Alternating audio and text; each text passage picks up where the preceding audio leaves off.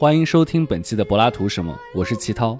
我是本期的主播丽玲。今天我们邀请到的嘉宾是小林，他目前在做认知科学和心理学哲学方面的博士后，也要马上投入到哲学教职的工作。嗯，今天我们想邀请小林来跟我们分享一下他这么十年以来的一些求学经历，一些专业的选择啊。先让小林跟我们打个招呼吧。嗯，大家好，很高兴来到我们的节目。其实我们这次想和小林老师来聊这个话题，和当下的这个季节是有关系的，因为马上就进入到毕业季，有很多的高校的同学其实即将毕业，进入到人生新的选择当中。那么有的同学可能会选择就业，然后有的同学呢会选择继续深造。那么对于人文学科的学生来讲，这样的选择往往背后有挺多的困惑和挣扎在里面的，因为人文学科和其他学科一样，它是一个非常漫长的培养过程。在这个培养过程当中，每一个人他面临了很多自己的选择，但是这个选择背后去做出这个选择往往不太容易，它有很多的一些具体的挑战。那么小林老师其实他已经完成了整个的漫长的学业然后他也。对于自己的整个学业也其实有很多的感触，也挺有代表性的。因为好像他既在欧美的学校有过这个游学的经历，他也在国内的很多重要的大学当中也求学过。那么做过助教，所以我觉得可能可以从他给我们今天即将分享的他自己这些经历和一些感受来看，说如果作为一个人文学科的学生。呃，如何来规划自己的人生，或者是如何来做出相应的判断？我觉得可能会有很多有意思的话题。嗯嗯，我觉得在最小的时候，就是我们一开始开始选择人文学科的时候，我相信大家都是有自己的兴趣和爱好啊。我最早就是喜欢读哲学或者历史，都是在高中的时候。那个时候，大家都想着去写一个更好的文章，来吸引到就是同学们的赞赏。然后慢慢的在提高自己写作的过程中，会发现自己的很多不足，然后就开始选择去阅读。我最早开始阅读的其实是福柯的一些中文的著作，然后还有一些西方马克思主义的著作。那个时候是非常痴迷于就是通过更好的语言来表达自己的思想，所以就在高考之后，我就很毅然的选择了呃哲学专业作为自己的本科学习的方向。当然也是受到呃我们中国的这个传传统的文化影响，我更喜欢就是学习欧陆哲学。这是在我刚入学的时候，我当时也曾经接触过一些英美分析哲学或者其他哲学的一些内容，也接触过一些呃其他的方向，比如说历史哲学呀，包括像呃艺术哲学这些方向。事实上，我是想说的是，读人文学科的本科的时候。大家最主要要学的是什么？我感觉可能是像海绵一样，更多的吸收不同领域啊、不同专业，然后不同方向的一些知识和内容。同时呢，另外一方面就是要做好一个最基础的学术训练，就是一个是写作，一个是报告。当你学会了，嗯，通过概念分析去写作，去做好一个论证的时候，当你学会。呃，能够恰当的、有条理的表达自己思想的时候，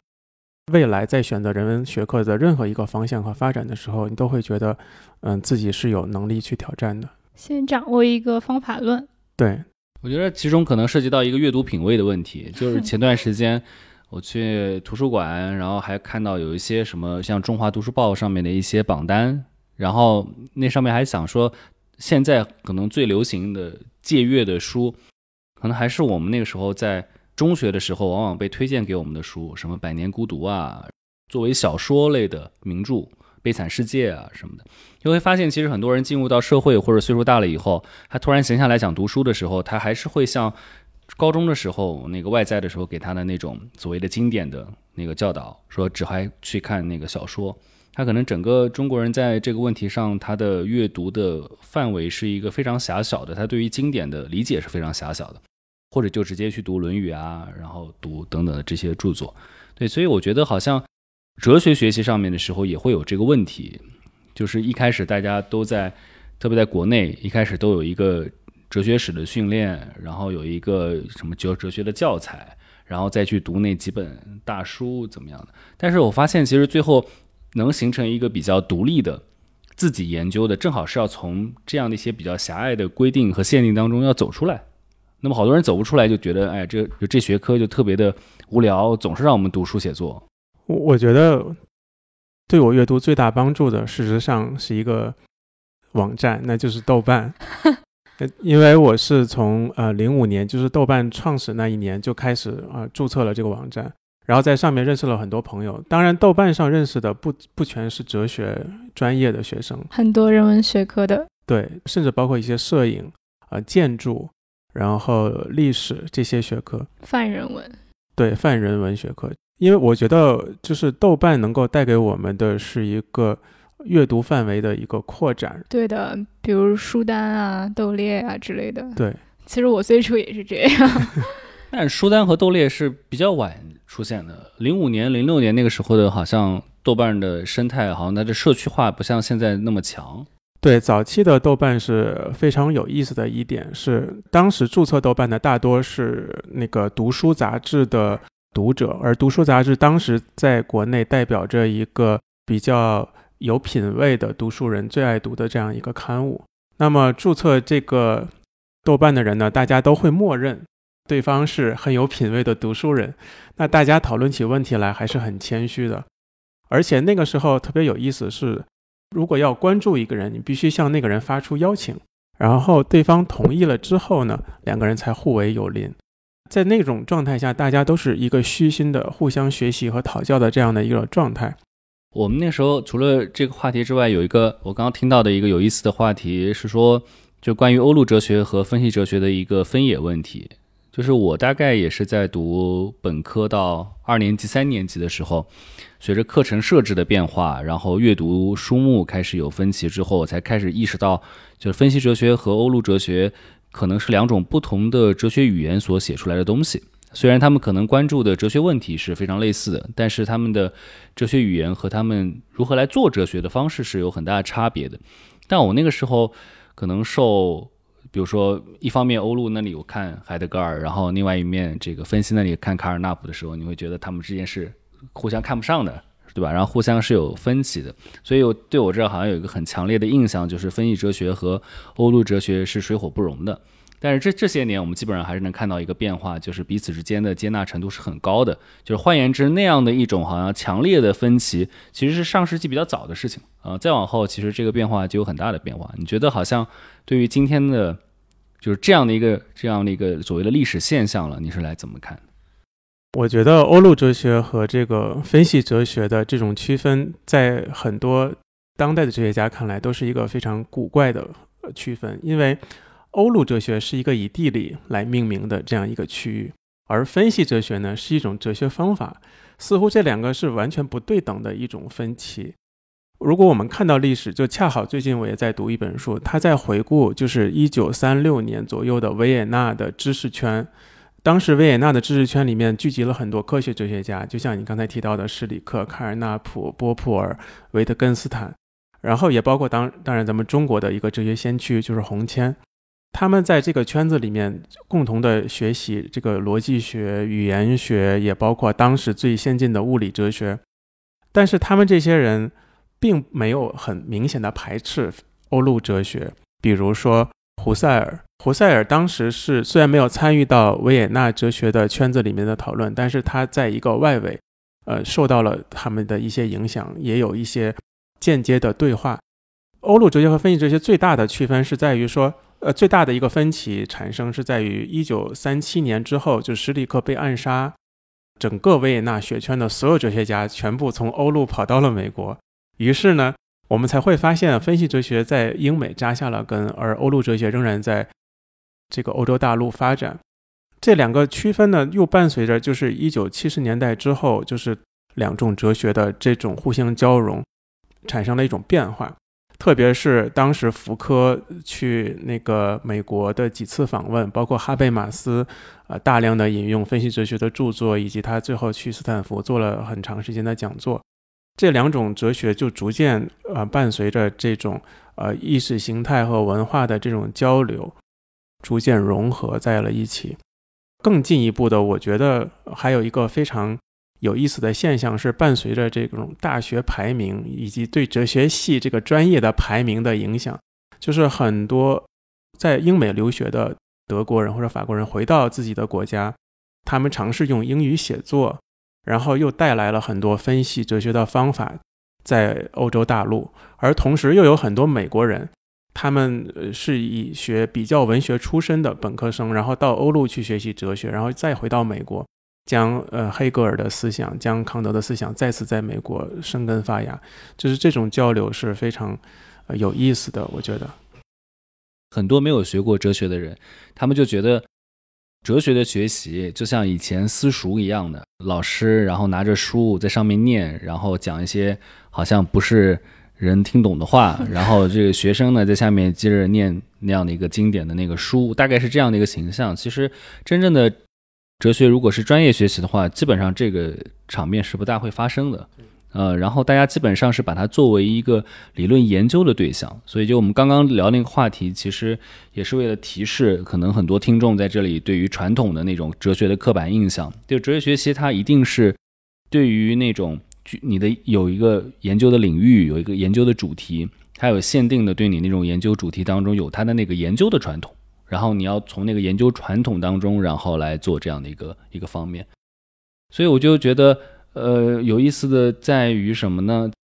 好像刚刚讲到的分析哲学，然后欧陆哲学的那样的一个特点上的那个差别。仿佛好像总是驱使着学生说，你选了欧陆就不能 写分析的，然后写了分析的不能选这个欧陆的。那么这个想法好像在中国的这些年的这个方面特别的明显，是啊，这两年好一点，就前些年特别的明显，就是你总得二选一，是吧？你挑了这个就不能挑那个。我觉得这里面还有一个问题是，一九六十年代英国的一个哲学家 Peter s h o s s e n 在他一本书的前言里面提到，他说世界上有两种哲学。第一种哲学呢，就是我们要尽力的还原到那个哲学家所处的时代，他如何思考；另外一种是我们每个哲学家都站在我们自己所在的时代去回看那些伟大思想。那么，事实上，如果我们看待传统的欧陆哲学和分析哲学的分野，可能恰恰是在这个方面有一个分歧。传统的欧陆哲学呢，他们更注重的是一种传承性，是吧？比如说新康德主义说我们怎样去复兴一个康德，那么西南学派认为我们要复兴康德的人文主义，那么马宝学派说我们要恢复康德哲学里面的那种对于时空的那种科学观。这种分歧就是伴随着是说我们怎样去继承一个康德这种精神，是吧？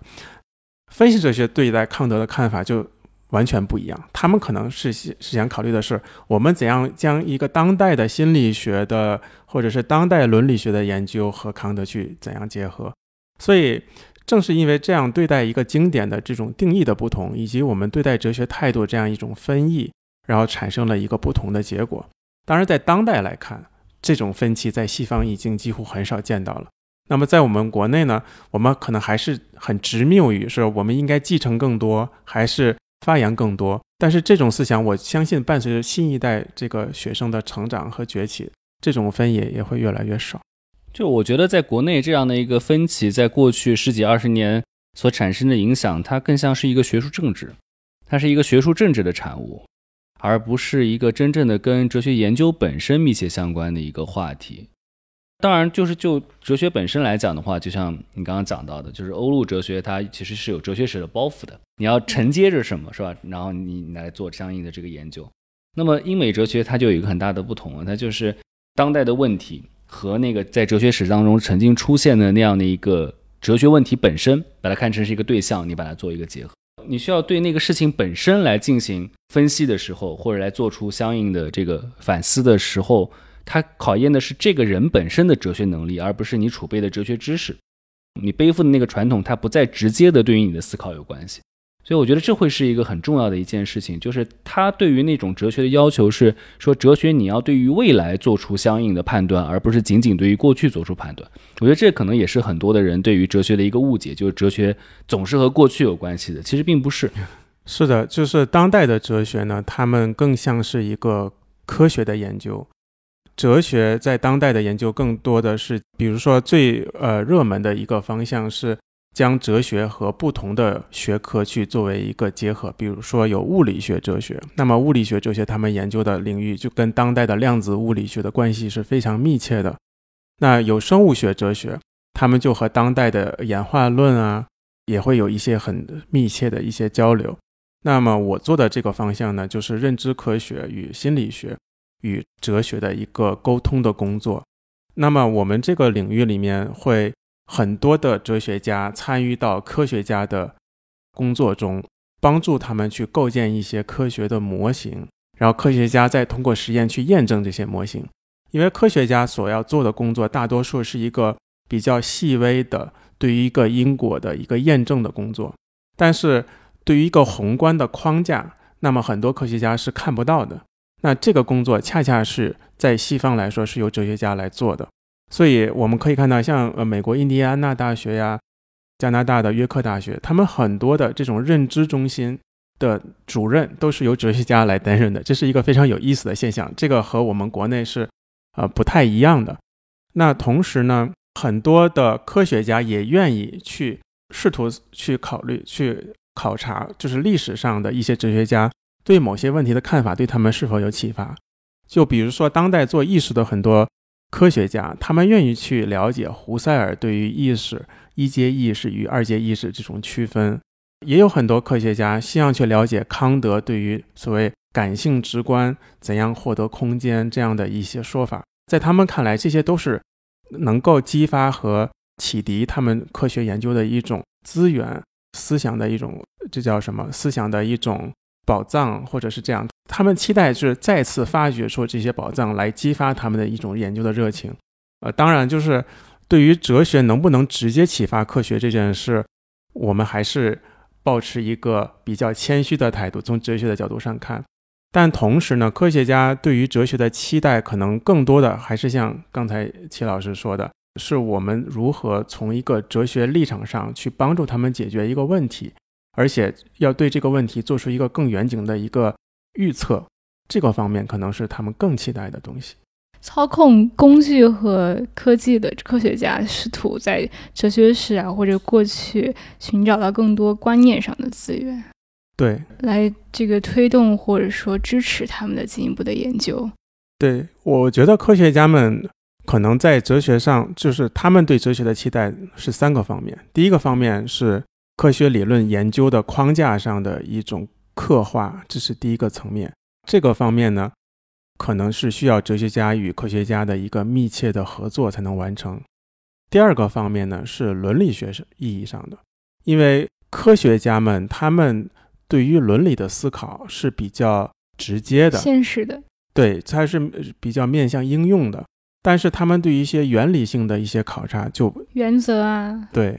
他们就是需要哲学家来帮助他们来构建一个很规范的科学伦理，或者是研究伦理这样的一个伦理审查会，对对，伦理委员会这样的一个工作。第三个层面可能是一个更更高层面的，就是立法层面。就是科学研究是需要一个规则和规范的，对的，既要牵扯到我们如何去通过立法来确立它的边界，同时还要有专门做这个科学技术与社会这样的人来帮助他们确立一些科学制度，是吧？就 STS，我们怎样去帮助他们呃设立一个科学研究的制度？甚至有人在呃是科学家的实验室里面做人类学的考察，写一个民族志的研究。这样都是非常有意思的，在当代人文与科学的缠绕 （entanglement） 是吧？就是到处都是存在着的，在欧美国家。就是小林老师其实告诉我们一件事情，就是很多普通人所认为的，好像哲学和科学好像还是一种 PK 的状态，到底是科学是最重要的，还是哲学是最重要的，是吧？所以不管是那种好像特别在民科啊、民哲那里讨论的非常激烈的这个话题，其实在今天当代的前沿研究当中。它完全取消了这样的一个讨论，或者这样的一个讨论本身就是变得特别的简单看待这个问题。就是科学和哲学，它采取了一个非常全新的合作和同盟的方式，然后他们是彼此需要的。换言之，如果我们用一种更加广义的科学来涵盖这样一种哲学和科学的关系的话，这种哲学和科学的关系其实是引领着这个两个学科在未来对，是一个共同的方向，而不是一个。这个谁比谁高的这个问题。我现在发现这种 PK 文化很很要命，就是在这各行各业现在都有那种 PK，就是那个球星之间是吧？到底是 C 罗强还是梅西强？就是这个话题无穷无尽，可以聊十年，然后乐此不疲。这个我觉得特别小孩子气，就小孩子才会比较，是吧？就是当代的有一种就是现象，好像叫呃粉圈化，就是大家都是为了自己的粉丝疯狂打 call，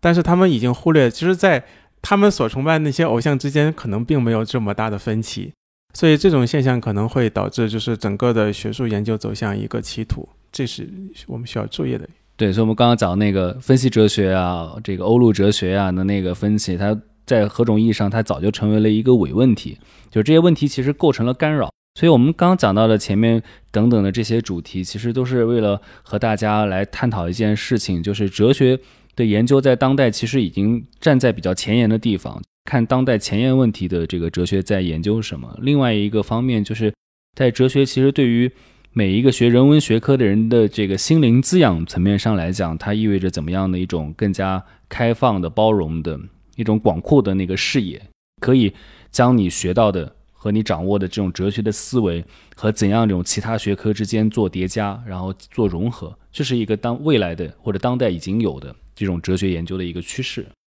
对我我也这样认为。而且我觉得学习哲学对于我来说，就是当然我我在研究之外的时间，可能用了很多时间在看很多科普方面的书籍。当然，我也很喜欢看历史方面的书籍，或者是其他方面的书籍。我觉得就是我们关注的，首先不应该是一个概念的边界，就是说我们不能说我学哲学，那我就。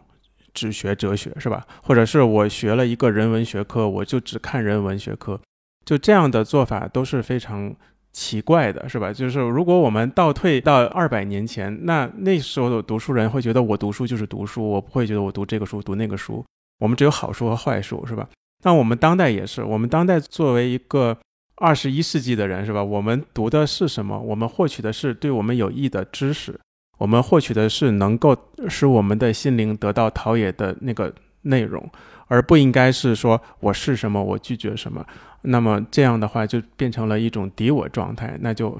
变得非常的不好了，是吧？嗯，不能把自己圈定。对，就是最初你提到说要去硕士阶段读法哲学，那后面的一个硕士阶段的经历大概是什么样？应该是转行了吧？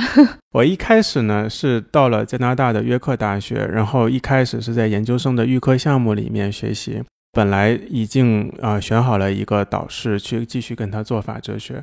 但是当时呢因为一些原因，我的那个老师就来问我说：“你要不要换一个方向？因为法哲学呢与中国的这种法律的文化是不太一样的，因为中国毕竟是欧陆法为主的这样的一个社会。”而法哲学呢，大多是以英美分析哲学这种呃英美判例法作为背景的这样的一个学科。在他的劝说下呢，然后我又继续劝说我的爸妈，是毕竟他们是我的出资人。我爸妈呢，当时就采取了一个逍遥的态度，他们就说：“你自己看着办吧，反正就是钱就是这么多，你自己来考虑后面怎么走。”我就将手里呃仅剩下的几套申请材料就就寄给了丹麦的哥本哈根大学。我还以为说将自己手上仅有的几套房。但丹麦哥本哈根大学对我来说是一个我一直很喜欢的地方，因为他们有一个非常呃特殊的项目，是既有欧陆哲学又有分析哲学。那么我当时是很希望我能得到两方面的共同滋养的，就很荣幸就拿到了 offer 嘛。到那里读书，但是真正到那里读书之后，我才发现欧陆哲学并不适合我，因为欧陆哲学是要有很好的呃德语和法语基础的。那么我可以通过读英文的翻译的这样的胡塞尔的著作来获取很多营养，但我永远不可能成为一个胡塞尔研究的专家，因为我我不懂德语。我希望能做的事情是一个桥梁，就是说我更希望我站在一个以分析哲学为背景这样的一个。一个立场上，然后不断的去吸收欧陆哲学的营养，然后来作为一个不同观念，对一个不同观念的一个传播者，对自己的定义是这样的。那你觉得在当时在丹麦读书的经历和你之前在国内读本科的时候经历，在你感受上最大的差别是什么？我觉得差别是各个层面都是存在着的。首先，在丹麦的学习的制度是完全不一样的。我们是可以首先是自由的选课，然后在选课两个月之后，就是在考试前，我们才确定你是否要呃决定考考试。但是你一旦决定考试，就要去和那个导师签有一次面试。这次面试就是你要跟他谈你读了什么书，读了什么论文，在他确定你可以考试的时候。你才能注册成为他这个班上的考试的那个学生。这个谈是谈话是非常痛苦的，因为他会不断的 push 你，不断的去考察你阅读的论文，不断的考察你是否有资格再来参加考试。当时我们差不多是有三分之一的学生会被劝退的，这个淘汰率是蛮高的。而参加考试之后，我们每次的考试成绩也是按照正态分布来区分的，而不是按照你真实水平来区分的，所以。当每次我拿到就是八十分的时候，我都会觉得很开心，因为我已经超过了班上二十五个学生。对，所以在丹麦的学习是一个非常不一样的一个状态，而且它有一个非常好的开放性。像欧陆哲学的老师很欢迎分析哲学的学生来听，啊，学习政治哲学的老师很欢迎做理论哲学的学生来听。虽然老师们之间可能有这样或者那样的问题，但是学生们之间的这种学习的氛围是非常好的。更有一点是说，每一个硕士生在丹麦读书，一旦他决定开始写他的硕士论文，他都可以拥有一个办公桌。当然，这个办公桌是共用的，就是五个人共用一个办公室，但是他可以独享一个办公桌。而你需要什么书，就可以写一个单子交给那个秘书，秘书呢就推着一个小车将那个书推到对推到你的身边。这跟坐牢基本也没什么差别，坐牢也是这样，就你想读什么书，然后就把你小车推过来。是的，但是你可以出门走动，而且我们每五个屋子里面会有一个共享空间，是一个呃厨房，你可以在里面做饭或者怎样。呃，所以在丹麦的生活会感觉你有一个主体，就是你觉得你是这个学校的一部分。你们的培养方案基本都是以学生的需求出发的。对，而且我们是有两个图书馆，是有学院和系两个图书馆。学院图书馆呢，比如说晚上九点半关门，那我们可以去系图书馆继续学习。然后系图书馆的那个管理员会将钥匙交给我说：“好，你你在这通宵吧，我走了，我下班了，交给你来管理。”那他不会去怀疑你会做什么事情或者怎样，他会相信你，他给你一种主体性。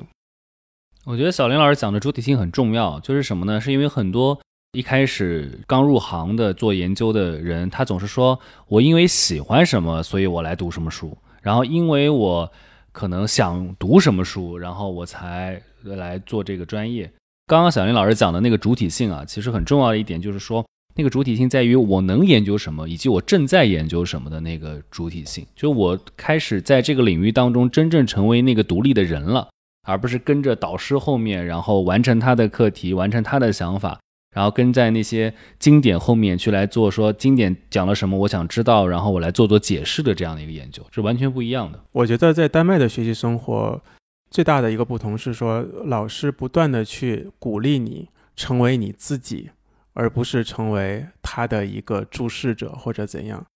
那么你的想法越大胆，他越是开心。当然，他会很严格的、很严肃的去批评你，然后让你去遭受暴击，是吧？但是呢，在这个暴击过程中，是他帮助你去锤炼你的观点的过程。甚至在暴击之后，他会说：“OK，你现在有一个观点 A，那么你如果走下去，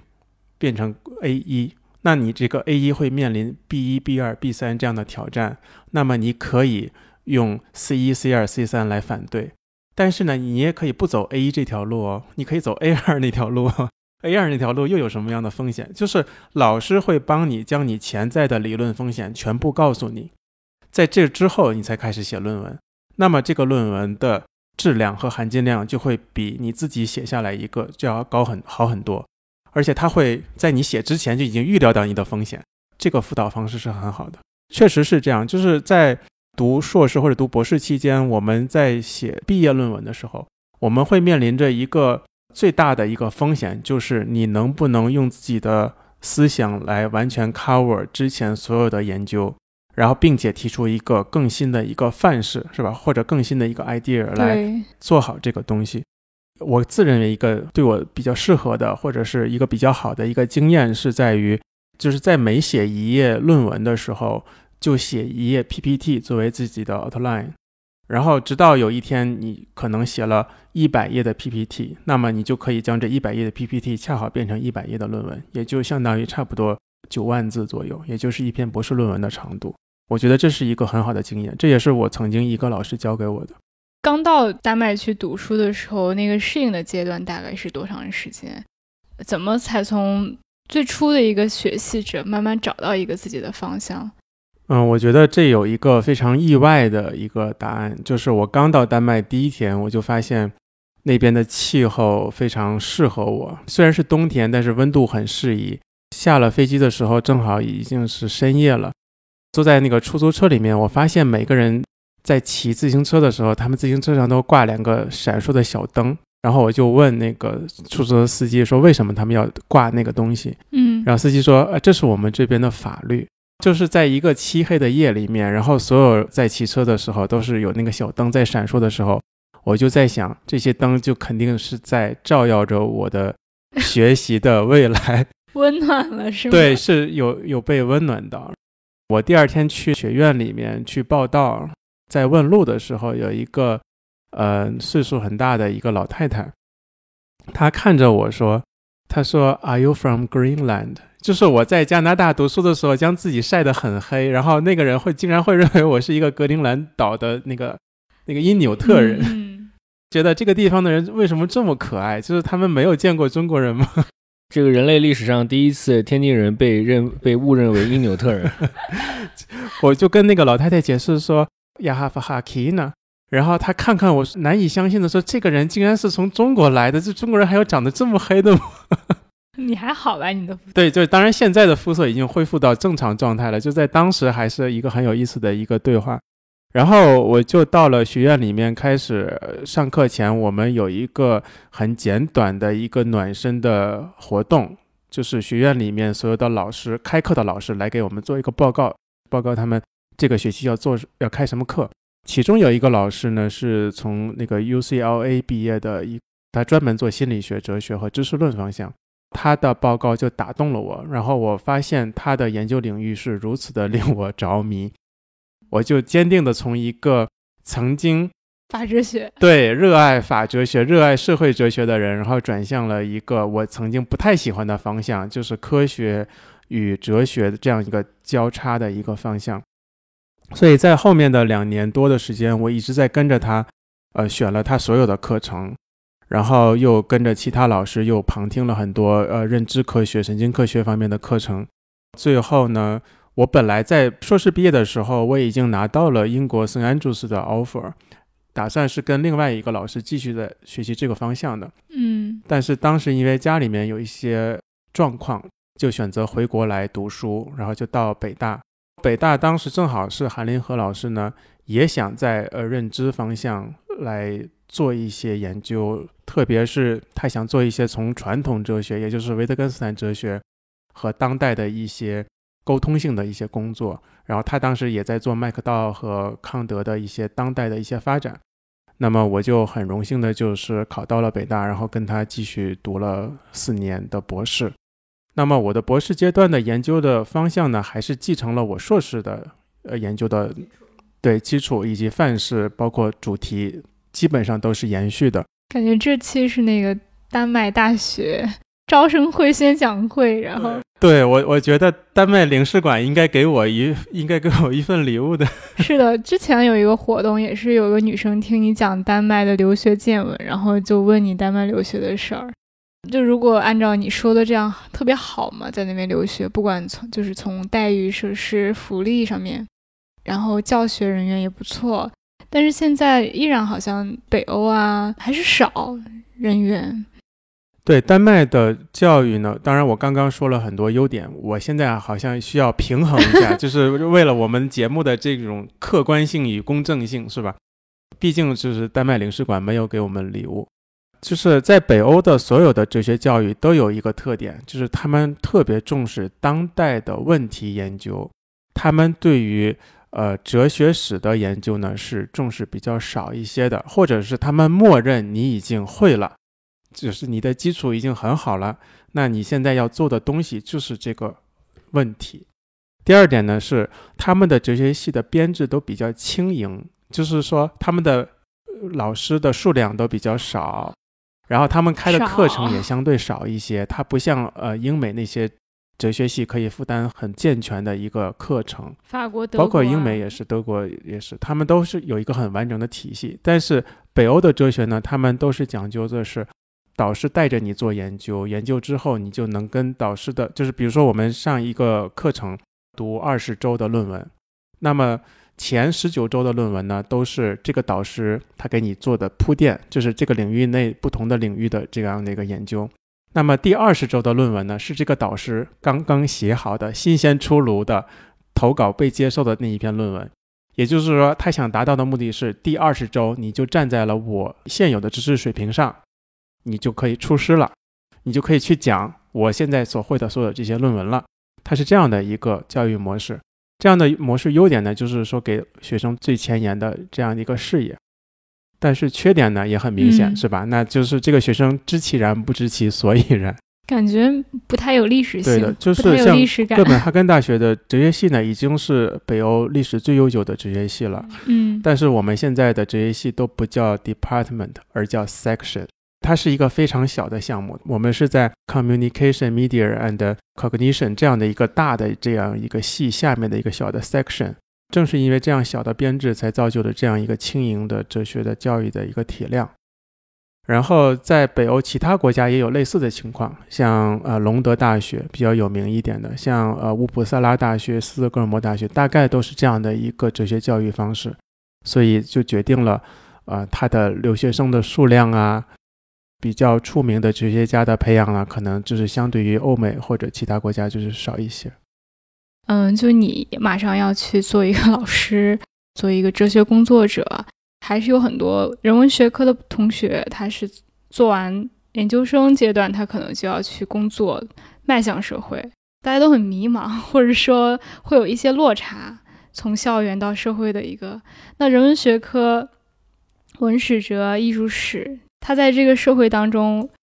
就是能带来一些什么？他能在社会当中给自己找到一个怎样的位置？我觉得这个问题可能要分两边说。首先就是人文学科自身，我们要说一个好的社会，它必然是需要人文精神的这样一个滋养的。这并不是说因为我们学了人文才这样说。我们可以看到，就是我们现在世界上一百多个国家，是吧？生活水平比较好的是吧？人民生活比较幸福的国家，他们的人文精神必然是非常丰厚的。他们的历史的资源，他们的艺术的审美，他们的哲学的思想，这些东西都是非常丰厚的。这样的一个社会才能够有一个非常幸福的生活。也就是说，学习人文学科的个体是吧，在这样的一个社会中，它应该是有用的。但是。在具体的是吧？如果我们对具体到人生的这样的一个工作或者是规划方面，可能就会面临着一个很大的挑战。就毕竟我们可以说，当代的我们国内的社会，就是特别是企业是吧？对于学习人文学科的学生是有一些误解的，在他们看来，好像人文学科的人就是风花雪月，这些人就是舞文弄墨是吧？大家觉得好像这些人。似乎是没有什么用，但是似乎又有很大用。到底什么用，他们也不知道，也无法衡量。首先，我想说，就是比如说在欧美国家，很多人文学科的呃学生的就业面是很宽的。比如说咨询公司，比如说很多咨询机构、很多智库，他们是非常期待学习历史啊、学习哲学呀、学习艺术啊这些人来给他们增添一些不同的东西。在国内，我们当然是我们大家都提到那个概念，就是内卷，是吧？就是我们竞争已经非常的有一些封闭的一些竞争的方式，然后大家面临的一些发展的途径也非常有限，面临着一个非常匮乏的一个选择。那我觉得最重要的有几个方面可以供大家参考的一些想法，可能是，比如说学艺术的同学能不能将艺术与设计，是吧？与当代的一些这些方面进行结合，是吧？然后像学习哲学的同学，可以在一些比如说政策规划呀，比如说更加宏观的一些各个学科的那些，就是宏观层面去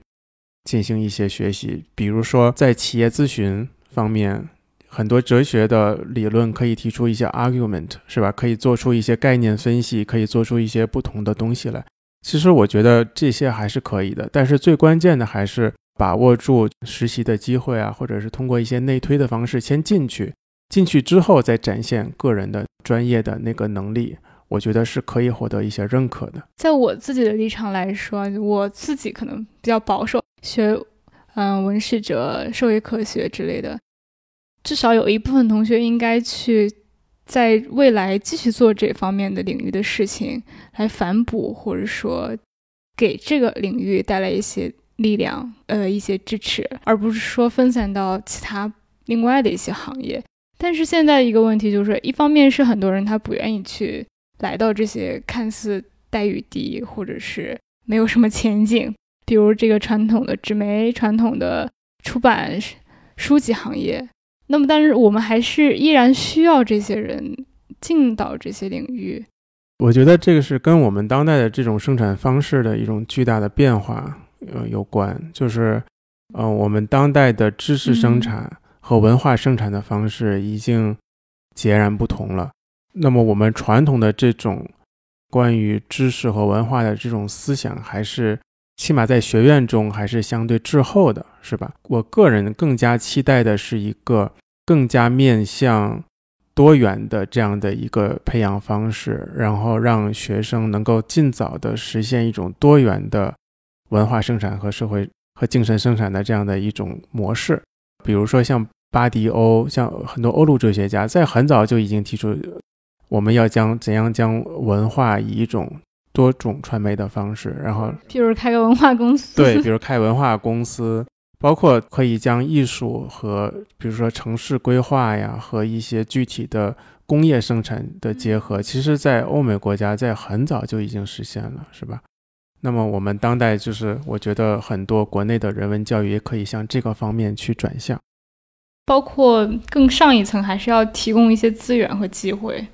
一些这样的职位。在我看来，是这个问题是这样的，就是很多人文学科的。在培养的时候，他所引的一个趋向是说，我去从事人文学科的学习，我报了这个专业，然后我未来就要在这个专业当中获得教职，或者成为一个专门的研究者。其实这个想法呢，在二十一世纪了，特别是到了二十一世纪二十年代之后，我觉得一定要发生一个非常重大的变化，就是你不能说我是成为了一个研究者，然后我成为了一个老师，我才是一个思想者。那么这意味着这样的一种你的思想，无论学习历史啊、哲学啊、人文啊等等的这个方面，就在于你只能在这样的一种大学和研究所的机制当中，你才能成为这样的一个研究者。我认为这其实是一个非常狭隘的机制，也非常限定了这样的一些学科人们的出路。那么如果是一个思想家的话，那个思想如果仅能在这样的一个有限的职业当中才能发挥出它的效果的话，那么一定是这样一个机制本身出了很大的问题。那么它的出口非常的唯一，非常的单一。所以人们才会有非常过度的竞争，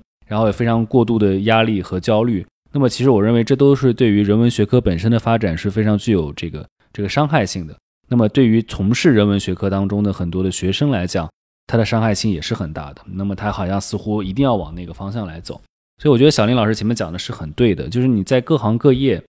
然后我们能够在各个职业当中去能发挥出相应的这种人文的思考，或者是这样的一个人文精神的时候。其实也是意味着人文精神可以普遍的社会化。就当这样的一种人文学科的知识和精神不能被普遍社会化的时候，它只能限定在一个高校的这样的一个特殊职业当中的时候，我认为这个人文它都是一个比较狭隘的人文。其实你说的还是说把思想和精神传递到社会的各个行业、各个角落。西方有很多公司，他们是专门去呃不断的去采访大的哲学家，跟他们做一些简短的访谈，每个人只谈五分钟。然后将这些呃资源放到互联网上，让更多的人去了解哲学家在做什么，是吧？哲学到底是一个什么样的学科？其实我觉得整个人文都可以按照这样的一个方式去做下去啊，以一种五分钟的方式，让大家在坐地铁的时候，是吧？在等车的时候，然后来做一个简短的一个学习，这样是一个很好的方式。有没有觉得我们的播客就是在做这样一个努力和一个介质？对我非常羡慕，真的，我我自己也 多来参加。对我自己也很想做一个这样的播客，知识类的播客，或者是趣味性的播客。但是，呃，现在好像还还，我要多跟你们学习吧。欢迎来到柏拉图什么？我们每次来到柏拉图什么的时候，我们就成为一个新的知识的传递者和新的未来知识载体啊。其实我觉得不一定要是要传递知识，还是说把一些。我们认为可能重要的一些观念，想多多少少分享一下。哦，对，其实我们就可以回到在第一期的时候也谈到过的做播客的一个初衷的问题，就是做这个播客的原因也是为了将哲学啊，然后将很多的知识从我们刻板印象，然后从这样的一种体制性的这样的一个规定的层面当中拉出来。然后每个人都可以成为这样的一个收听者和言说者的时候，我们去自我规定哲学当代的生产样态是怎样的。对我觉得播客就是一个非常好的形式。我觉得我更期待的是，就是去倾听不同人的那个故事。故事 FM。我我们不光是讲述一个人的生活，他的青春，讲他的求学经历，讲他的所在的工作的内容，是吧？